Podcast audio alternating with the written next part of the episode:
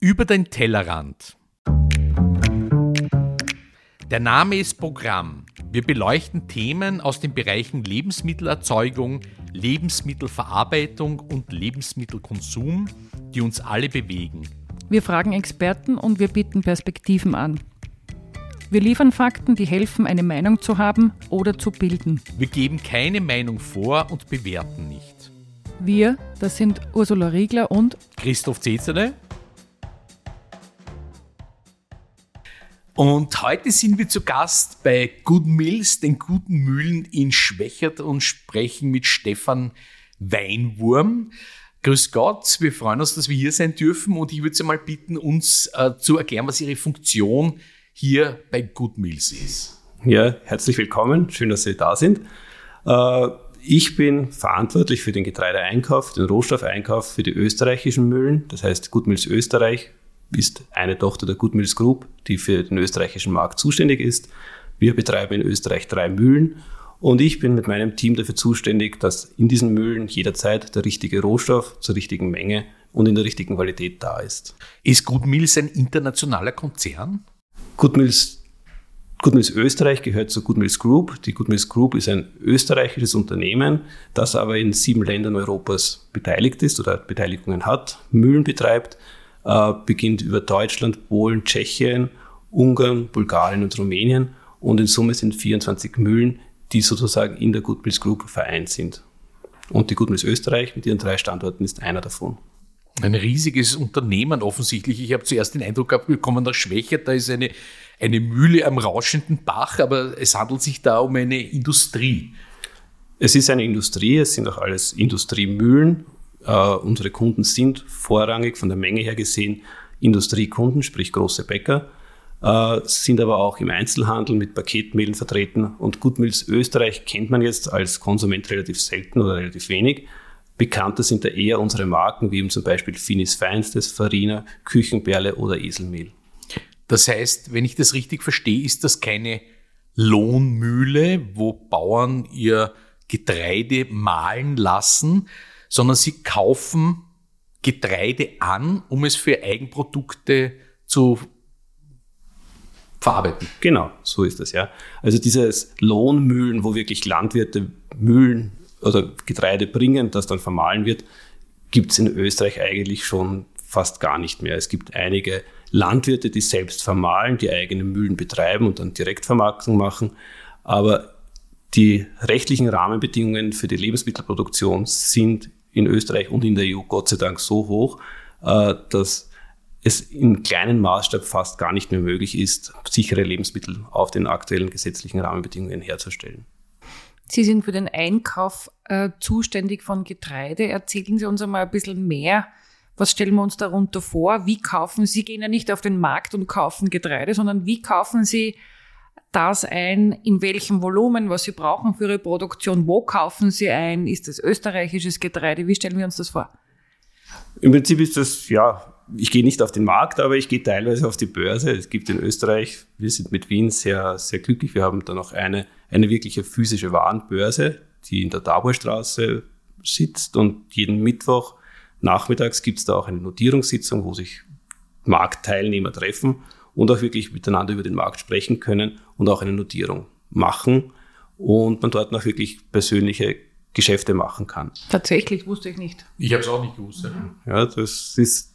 Das heißt, Sie gehen dorthin und könnten mit, mit einem Händler, ist das richtig, mit einem Händler dort einen Deal abschließen? Genau, das ist, das ist im Getreidehandel auch noch prinzipiell möglich von den Usancen her, denn die Börse, die Wiener Börse ermöglicht uns einen Rahmen äh, der vorgeschrieben ist, wo es auch ein Schiedsgericht gibt und die den Handel mit Getreide wesentlich vereinfacht. Das heißt, es ist genau definiert, was ist ein Qualitätsweizen laut Börse-Ushausen, was ist ein Mahlweizen laut Börse-Ushausen, sprich die verschiedenen Qualitätsweizen. Wie ist umzugehen, wenn ein Kontrakt nicht erfüllt wird, weil, keine Ahnung, die Ware nicht verfügbar ist, die Ware nicht dem entspricht, was verkauft wurde. Und wie gehen wir um, wenn wir Streitfälle haben. Es gibt auch ein Schiedsgericht mit eigenen gewählten Schiedsrichtern, die da dann ein Urteil fällen können. Das macht den Handel recht einfach und prinzipiell laut Börseusancen müsste es auch gar nicht schriftlich fixiert werden. Es würde auch ein mündlicher Vertrag reichen, aber natürlich konzernmäßig gesehen ist das bei uns ein Ding der Unmöglichkeit. Das heißt, es gibt einen, immer einen schriftlichen Kontrakt, der beidseitig unterschrieben sein muss, um gültig zu sein. Aber es gibt da sehr viele Regeln, die ja eigentlich noch von früher her kommen, die sehr traditionelles Geschäft ist. Und, und so funktioniert eben auch der, der Handel in Österreich mit Getreide sehr auf persönlicher Ebene. Es ist eine überschaubare Marktgröße, das heißt, man kennt sich persönlich man weiß, mit wem man handelt. Wie viele Personen treffen sich da jede Woche? Na, jede, jede Woche auf der Börse selbst werden es vielleicht 20, 25 Leute sein. Es gibt dann aber eben auch große Veranstaltungen, wie eben zum Beispiel immer am ersten Freitag im September, das war jetzt vor kurzem erst die Donaubörse, die von der Wiener Börse organisiert wird, das sozusagen auch alle Nachbarländer mit einbezieht, wo Vertreter aus allen Nachbarländern kommen. Und da waren vorige Woche oder vor 14 Tagen circa 700 Leute, die sich dort wirklich getroffen haben da ist der Handel dann eher sekundär, sondern es ist wirklich eher eine Informationsveranstaltung, sich zu treffen, sich zu sehen und, und wieder, wieder ins Gespräch zu kommen. Da, da kommen wir natürlich gleich zur Frage, ob Sie nur österreichisches Getreide einkaufen oder auch international einkaufen, weil in der Taberstraße kommen offensichtlich nur österreichische Händler hin. Im normalen Ablauf sind es nur österreichische Händler oder aus den Nachbarländern. Es ist auch so, dass wir jetzt für die Gutnis Österreich überwiegend österreichische Ware einkaufen. Liegt zum einen daran, dass wir natürlich sehr gut im Weizenanbaugebiet sitzen hier. Das heißt, ich habe es relativ in der Nähe. Für viele Paketmehle, für alles, was in Österreich in den Handel kommt, ist es auch mehr oder weniger fast unerlässlich, eine Österreich-Garantie zu haben. Das heißt, äh, alles, was in Paketmehlen ist, in Markenpaketmehlen, hat einen österreichischen Ursprung, ist auch ausgelobt mit österreichischer Herkunft. Äh, da ist auch der österreichische Lebensmittelhandel und der österreichische Konsument so weit drinnen, dass er sagt, er will österreichisches Mehl haben und österreichisches Mehl muss aus österreichischem Getreide in Österreich vermahlen werden. Das hilft uns natürlich sehr gut, weil es natürlich auch unseren Standort absichert. Denn ansonsten würde ich wahrscheinlich kein tschechisches Getreide in Österreich vermahlen, sondern ich würde das tschechische Getreide in Tschechien vermahlen und nach Österreich importieren, wenn ich keinen Ursprungsgarantie habe. Aber das heißt, Sie äh, produzieren oder verarbeiten, produzieren hier unterschiedliche Herkünfte für unterschiedliche Märkte, verstehe ich das richtig? Also österreichisches Getreide für österreichischen Markt und andere Getreide für andere Märkte oder ist das? Äh Nein, es ist eher, eher qualitativer Natur. Mhm. Äh, wir, wir verarbeiten Importgetreide und das Importgetreide kommt dann aber aus Slowakei, Ungarn, das heißt mhm. weiter wie 150 mhm. Kilometer, 180 Kilometer also ist nichts transportiert. Genau. Und das sind einfach Qualitäten, die in Österreich nicht wachsen. Wir haben in Österreich in der Regel Weizen, der relativ hoch im Proteingehalt ist. Wir kennen das, was wollen wir, wenn wir einen Kuchen backen? Wir wollen einen Kuchen, der schön aufgeht, der viel Wasser bindet, damit er schön saftig ist. Äh, es gibt aber Anwendungen, und wenn Sie jetzt zum Beispiel an eine Waffel denken, da will ich genau den Gegenteil haben. Die soll ganz dünn werden. Ich will wenig Wasser reingeben, weil alles, was ich an Wasser reingebe, muss ich später wieder verdunsten lassen. Heißt, Energie zufügen, das verdunsten lassen. Und diesen Weizen kriege ich nicht in der Menge, die ich ihn brauche in Österreich. Und das sind zum Beispiel klassische Qualitäten, die importiert werden. Mhm. Auch bei Durumweizen, Durumweizen ist für die Nudelproduktion wichtig. Äh, da ist das Geschäft eher internationaler, wo wir auch Kunden in, in Polen, äh, Tschechien und, und der Slowakei haben, wo jetzt eine österreichische Herkunft nicht so wichtig ist. Und da haben wir auch sicher das Problem, dass die Menge, die wir brauchen, nicht alleine in Österreich wachsen würde. Und da ist auch eher der qualitative Mix, den wir suchen, um die Endprodukte herzustellen. Vieles in dem ganzen Mehl herstellen, im Mehlproduktionsprozess zielt einfach darauf ab, wirklich verschiedene Qualitäten zu suchen und dann in der richtigen Mischung auf die Mühle zu bringen und so das ideale Mehl, das für den Konsumenten oder für den Kunden eben vorgesehen ist, dort heraus zu produzieren. Unser heutiges Thema, unser eigentliches Thema ist ja die Lebensmittelversorgungssicherheit.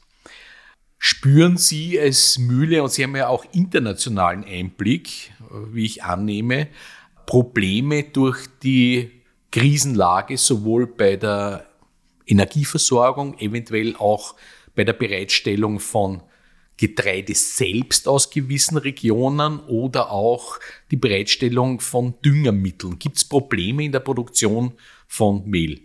Probleme gibt es immer, aber wir sind hier, um die Probleme zu lösen und das ist genau unsere Aufgabe. Es ist sicher schwieriger geworden. Also ich mache mir keine großen Sorgen aufgrund der Versorgung an sich, Aber es ist schwieriger. Wir, sagen, oder wir, wir arbeiten auf einem sehr lokalen Markt, das haben wir schon besprochen. Ich kaufe in Österreich, ich kaufe in der Umgebung.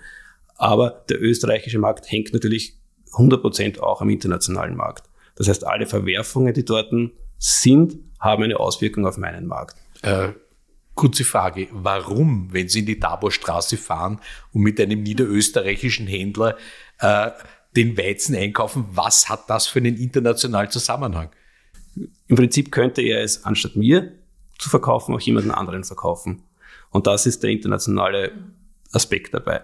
Vielleicht muss ich ein bisschen weiter ausholen. Wir haben mit der Taborstraße eine physische Handelsbörse. Das heißt, da wird wirklich physisch etwas gekauft und, und, und ausgetauscht. Ja?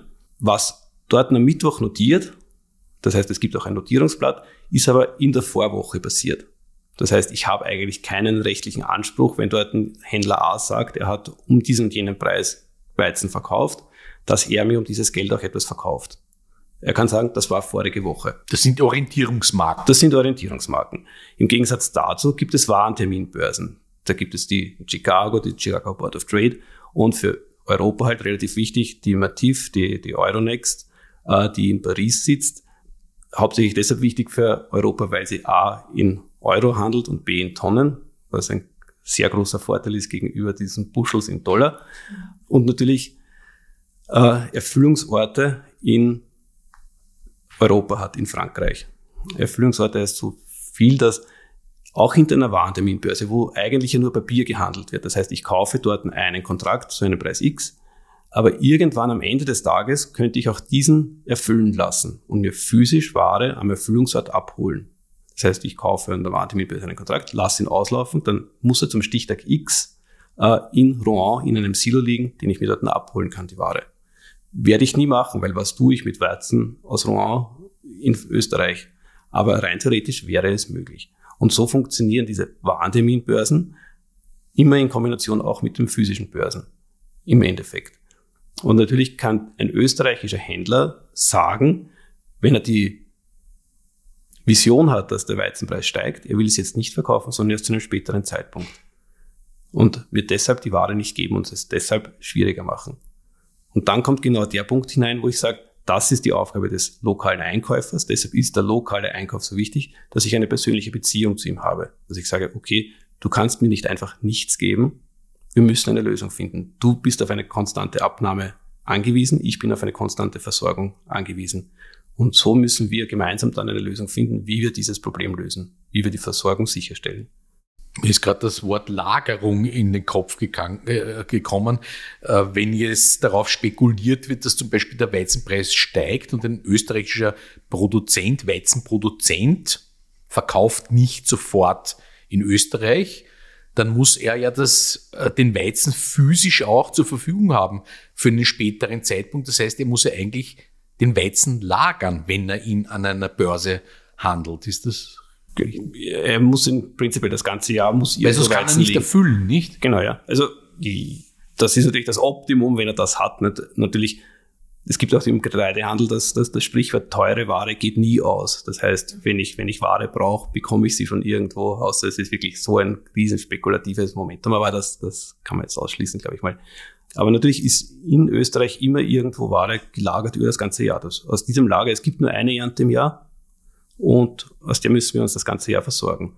Und da müssen wir auch schauen, dass wir eben unsere Versorgung sicherstellen zu den jeweiligen Zeitpunkten. Und das geht hauptsächlich eben über, über wirklich persönliche Beziehungen und den, den, den direkten Tausch mit, mit den Händlern, mit den Genossenschaften, äh, in denen wir dann steht. Und das Schöne ist natürlich auch im, im Getreidejahr oder im Getreidehandel ist, jedes Jahr kommt eine neue Ernte und jedes Jahr werden die Karten neu gemischt. Und das ist natürlich auch etwas, auf das man immer wieder Rücksicht nehmen muss und dass man schon auch ein bisschen einfordern kann und sagen, nur wenn es ein Jahr schwierig ist, es kann auch wieder ein anderes Jahr kommen. Aber es gibt ausschließlich das eine System der Börse. Es gibt keine Parallelsysteme, wo man sagt, wie ein, jemand, der Getreide anbaut und anbietet und jemand das verarbeitet. Also, dass man direkt Kontrakte oder so ab, das oh ja. gibt es auch. Und das ist eigentlich das, das tägliche Geschäft. Mhm. Also, ähm, im täglichen Geschäft kaufe ich von Händler A oder von Landwirt B direkt und sage, okay, du hast 100 Tonnen, 200 Tonnen, wir machen diesen und jenen Preis und ich hole es ab oder du lieferst es mir in die Mühle in diesen und jenen Zeitraum. Äh, das ist das normale Geschäft.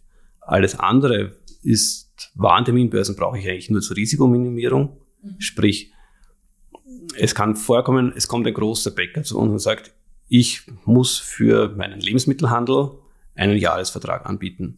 Dann tue ich mir sehr schwer, diese große Menge heute in Österreich physisch zu kaufen. Das heißt, ich werde einen Teil physisch kaufen können von Landwirt B und Händler C.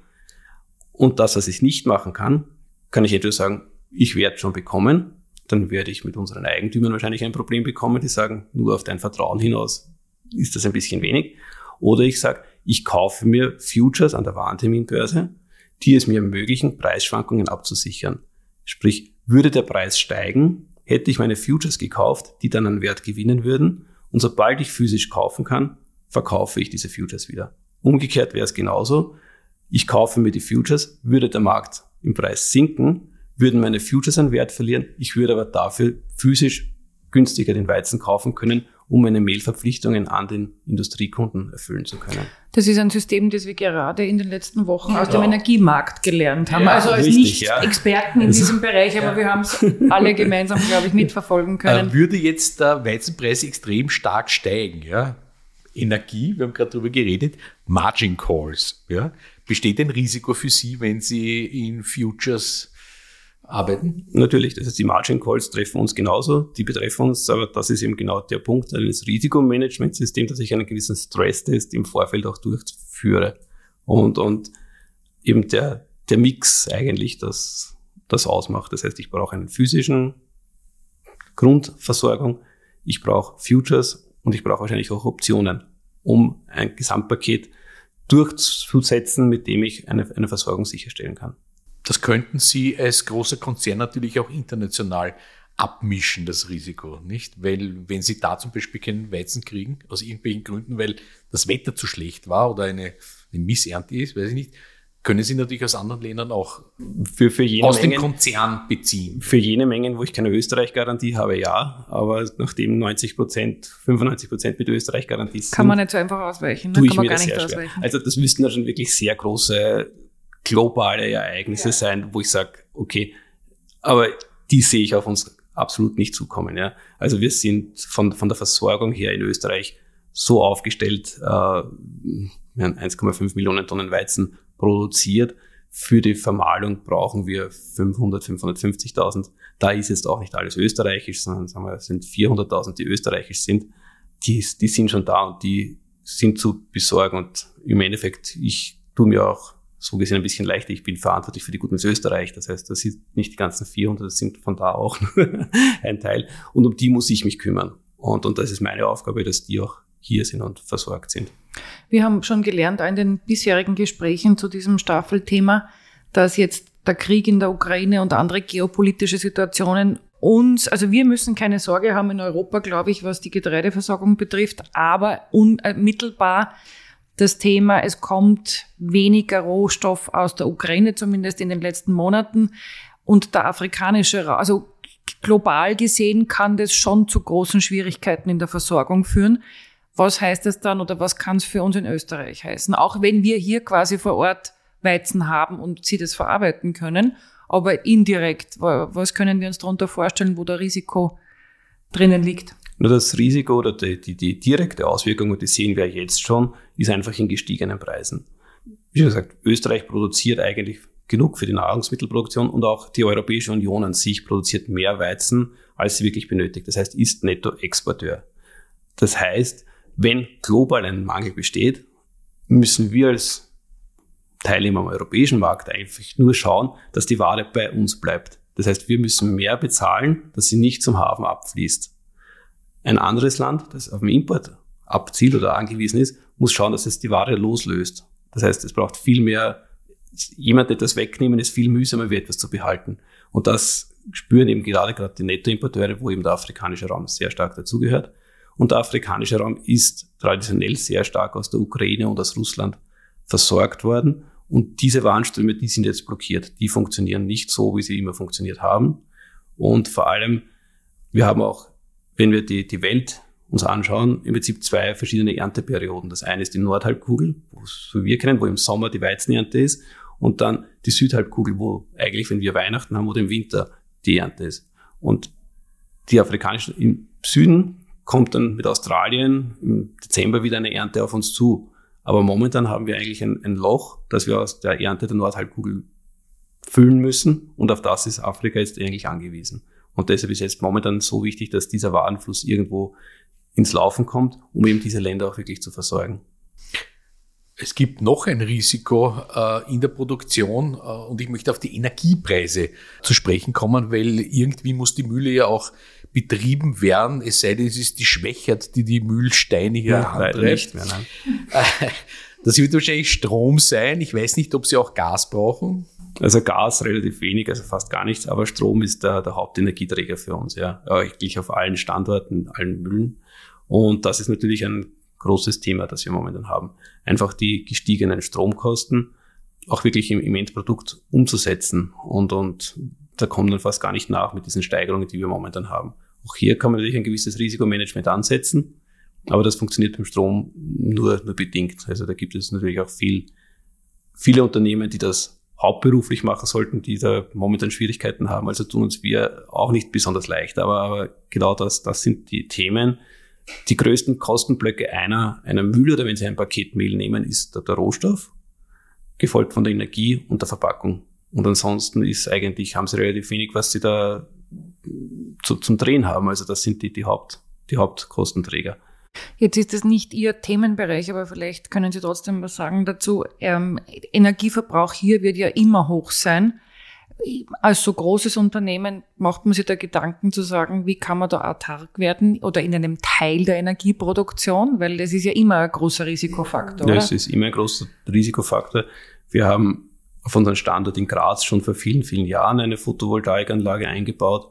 Äh, wir haben in Rannersdorf am Biostandort ein kleines Kraftwerk, mit dem wir ein bisschen Strom produzieren können, aber für eine Autarkheit reicht es bei weitem nicht. Aber natürlich gibt es da Bestrebungen, was kann ich einsparen und es ist in der Technik vor allem sehr viel passiert, auch in den letzten Jahren. Wie kann ich Energie einsparen in einer Mühle, in einem sehr energieintensiven Bereich, äh, worauf schon immer Wert gelegt wurde, also nicht erst jetzt. Aber natürlich, wenn man es als Chance sieht, sind diese hohen Energiepreise äh, jetzt etwas, das vielleicht eine Investition rechtfertigen, die vor fünf Jahren jeder gesagt hat, macht überhaupt keinen Sinn, weil das, was du da einsparen kannst, das zahlt sich niemals aus muss es auch so als Chance sehen. Aber da ist sicher sehr viel in der Einsparung ein Potenzial und natürlich dann an ungenutzter Photovoltaikfläche, die, die vielleicht noch genutzt werden kann. Vielleicht nochmal zurück zu dem lokalen Einkauf. Wie stelle ich mir das vor? Sind Sie auch dann in Ihrer Rolle draußen bei den Bauern und kontrollieren Weizenqualität? Also ich nehme an, Sie haben ja wahnsinnig spezifische Anforderungen an Qualitäten, so wie Sie zu Beginn beschrieben haben ist man da auch im direkten Austausch und tatsächlich draußen und schaut sich an, was wird angesät und was wird gedroschen und also gibt es so einen engen Bezug oder ist es, das naiv? Kommt, nein, nein, nein, nein, nein, gar nicht. Also es gibt teilweise wirklich äh, Projekte, wo ich sage, das sind Teilprojekte, wo wir wirklich mit dem Landwirt versuchen, auch die Sorte zu definieren, wie wird das angebaut und, und das wird dann extra geerntet, extra gelagert und extra vermahlen. Also das sind dann wirklich Spezialanforderungen. Für die große Menge ist das eigentlich nicht so der gangbare Weg. Da wird wirklich äh, im Erfassungshandel, sprich im Lagerhaus, im Landesproduktenhandel, der vom Landwirt die Ware bezieht, getrennt nach verschiedenen Qualitätsparametern. Da ist der Proteingehalt der Klassiker, der einfach nicht, weil er so toll ist für den Bäcker oder für den Müller, sondern einfach, weil er schnell bestimmbar ist. Mhm. Und, und eine erste Einstufung für den Weizenqualitäten hergibt. Ja. Und nach denen wird gelagert. So die PS vom Auto umgelegt, genau. PS. Genau, auf die Art. Also das, das ist so der, der Schnellindikator. Mhm. Und dann wird wirklich gezielt gesucht. Ich weiß natürlich dann meistens aus der Ernte heraus, und ich beschäftige mich in der Ernte sehr viel damit, welche Regionen schaut die Qualität wie aus, die innere Teigeigenschaften. Und dann weiß ich eher gezielt, in dieser Region versuche ich zu, zu, zu, zu kaufen oder versuche ich Ware zu bekommen, die für meine Anforderungen passen würde. Und ansonsten ist es hauptsächlich wirklich zu schauen, welche Qualität kann ich herstellen. Das wird dann kommuniziert mit dem Bäcker. Und wenn wir uns dann festlegen, okay, so schaut die Basisqualität aus, ist es einfach wichtig, diese die nächsten elf Monate dann auch durchzuhalten. Die Bäcker sind flexibel. Wir, wir haben zwar sehr viele große Industriebäcker, aber wenn ich weiß, ich kann diese und jene Spezifikation, die vielleicht vor zwei Jahren hergestellt wurde, sie ist einfach nicht erfüllbar mit der heutigen Ernte. Wir müssen das in dieser und jener Art anpassen, dann kann er auch seine Anlagen darauf einstellen. Wichtig ist dann, dass dann die Qualität aber gleich bleibt. Sobald die Anlage mal rennt, dann dürfen wir keine Schwankungen mehr haben. Und das ist die wichtige Aufgabe aus der Ernte heraus, die es da gilt, gemeinsam eben mit der Produktion, mit den Bäckern und mit dem Einkauf wirklich, wirklich durchzuspielen und durchzusimulieren. Vielleicht noch zum Abschluss, weil ich nicht, also ich weiß es auch nicht, wo sind denn die großen Anbauregionen in Österreich? Die großen Anbauregionen für Weizen sind im Weinviertel, Machfeld, äh, Niederösterreich, dann südliches Burgenland und oberösterreichischer Raum ist auch sehr, sehr wichtig, vor allem für den Bereich in eher niedrigeren Qualitäten, aber die sind ertragsmäßig sehr, sehr hoch. Ansonsten, was wir auch noch haben, Rocken, was relativ ein wichtiges Thema ist fürs, fürs Schwarzbrot, das ist vor allem Waldviertel, diese Gegend. Und ansonsten würde ich sagen, der Osten Österreichs als die größten Anbaugebiete. Ist es weiß nicht, der Klimawandel und die Veränderung von Temperaturen, Feuchtigkeit, Trockenheit, ist das etwas, wo ich sage, das bringt mehr Potenzial, Getreide in Österreich anzubauen oder ist es eher ein Risiko in den es, nächsten Jahrzehnten? Es ist mehr, mehr Getreide anzubauen, glaube ich, glaube ich nicht. Das ist sicher eher ein Risiko, weil einfach die Versorgung mit Wasser für die Pflanze, wie soll ich sagen, un unmittelbare Auswirkungen hat auf Ertrag und auf Qualität. Äh, wir haben mit Winterweizensorten, die wir in Österreich anbauten, einen Vorteil, dass das Ganze schon im Herbst angebaut wird. Das heißt, Weizen hat per se, und das ist jetzt nichts, was wir, was wir können, das ist einfach super, was die Pflanze an sich kann, äh, die Möglichkeit schon mal im Winter Feuchtigkeit aufzunehmen, sich da einen gewissen Wurzelstock anzubauen und dann vielleicht Trockenperioden im Frühjahr besser zu übertauchen wie Pflanzen wie, wie ein Mais oder so etwas, der erst im Frühjahr angebaut wird. Äh, das heißt, der Weizen ist von der Sicht her schon mal sehr, sehr gut an, an Trockenheit oder an Trockenperioden angepasst. Aber natürlich gerade aktuell diese immer wieder länger anhaltenden Trockenperioden, die setzen der Pflanze schon sehr, sehr stark zu. Da gibt es zwar züchterische Erfolge und wir sind in Österreich auch sehr gut versorgt mit, mit lokalen Pflanzenzüchtern, die wirklich auch in der Zucht noch sind und eigene Sorten in Österreich entwickeln, was für so ein kleines Land wie Österreich eigentlich bemerkenswert ist. Aber da ist die, die, die züchterische Herausforderung sehr groß für die nächsten Jahre, auch trockenresistente Sorten zu produzieren. Erinnert mich an das Gespräch mit Herrn Herz von der Agrarmarkt Austria, der auch das angesprochen hat, dass der Weizen offensichtlich sehr viel Wasser verbraucht und teilweise der Weizen substituiert wird durch Mais in Österreich.